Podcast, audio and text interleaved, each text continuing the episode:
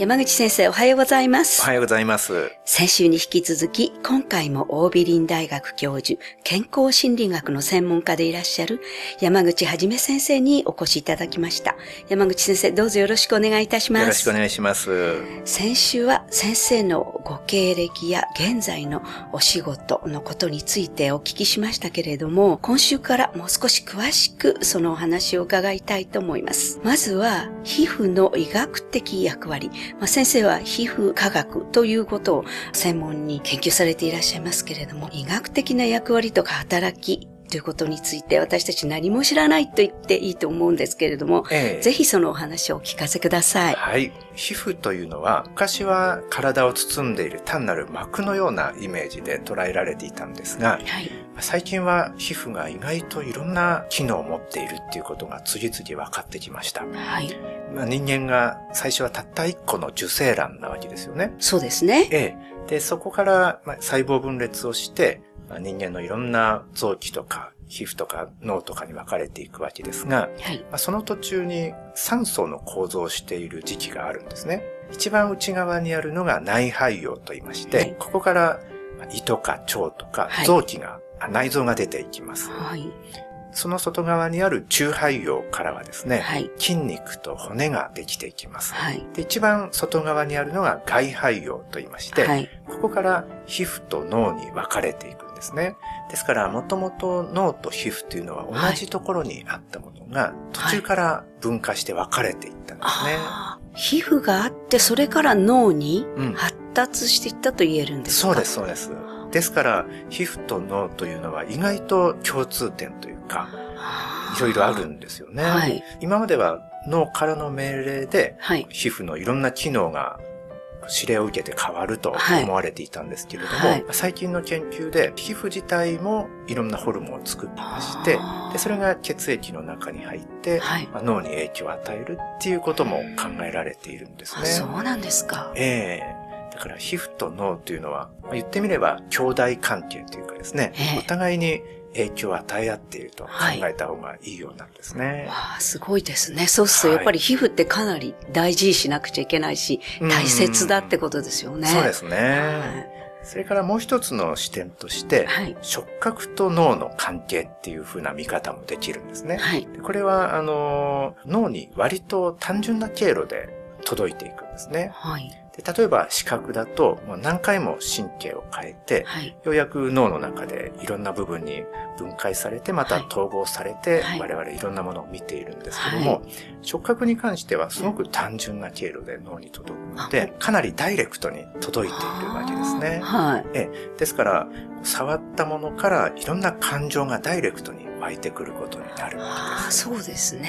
ええ例えば目で見たら、うん。いろいろ見てても、こう、もうちょっと脳で処理をして、うんそれからこんな感じ、あんな感じって思うけれども、ええ肌の場合はもうパッと感情的に。そうですね。いろんなその認知判断なんかをあまり介さずに、はい割ともう触れて、これは気持ちいいとかですね。ね。あの、これは危険だとか、はい。痛いとか、そういった感情が直に湧いてくるわけですね。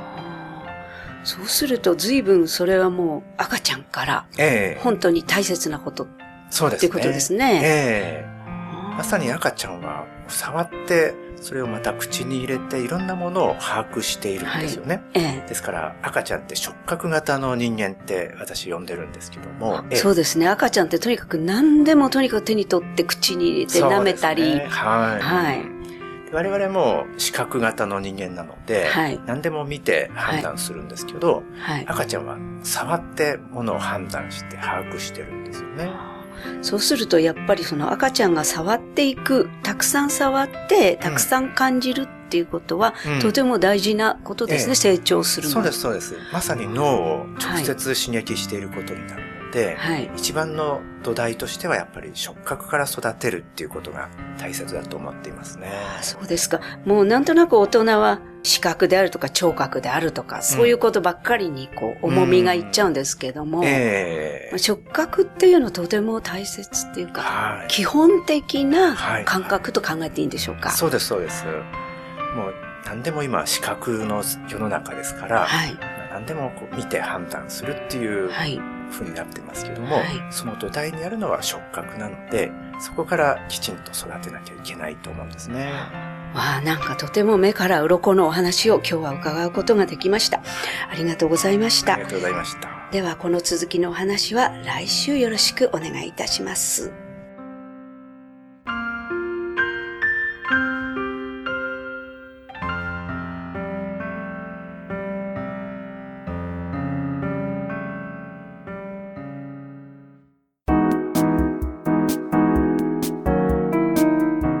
ここでパシーマファンクラブのコーナーです。このコーナーではキルトケットのパシーマをご愛用の方からのお便りをご紹介します。知人の赤ちゃんの誕生にベビースリーパーを購入。大変喜んでいただきました。夜ぐずることなく長く寝るようになったと聞きました。お便りありがとうございます。パシーマの社長、架橋さんからは、パシーマのスリーパーは赤ちゃんの着る布団、寝冷えを防ぎます。夏は汗を吸い取るので背中も快適。快適なのは赤ちゃんが一番わかります。というメッセージをいただきました。次のお便りをご紹介します。パシーマ上下を使用して初めての冬。夏はとても涼しく、冬はどんなのだろうか？と思っていましたが、毎日使っていた湯たんぽを使わなくても暖かく、布団に入るのが楽しみになりました。入った時、ああ、幸せ、と思っています。主人も同様とのこと。4歳の孫にも上下を買いました。また、パシーマのことを話した友人も、昨日上下2組を買ったそうですが、感想はどうでしょうかね。体にぴったりと沿うので暖かいし、埃が出ないので助かっています。パシーマに巡り会えて本当に良かったと思っています。お便りありがとうございます。パシーマの社長、架橋さんからは、ああ、幸せ。パシーマを使って思っていただけましたね。よかった、よかった。というメッセージをいただきました。以上、パシーマファンクラブのコーナーでした。パシーマ。免疫力は深い眠りから。くるまれて眠るとすっごく優しい肌触りで気軽に洗えて清潔だし使ってみたらわかるから。抜群の吸水性と肌触りガーゼと脱脂綿のキルトケットパッシーマ。詳しくはフリーダイヤル0120-28-8410 0120-28-8410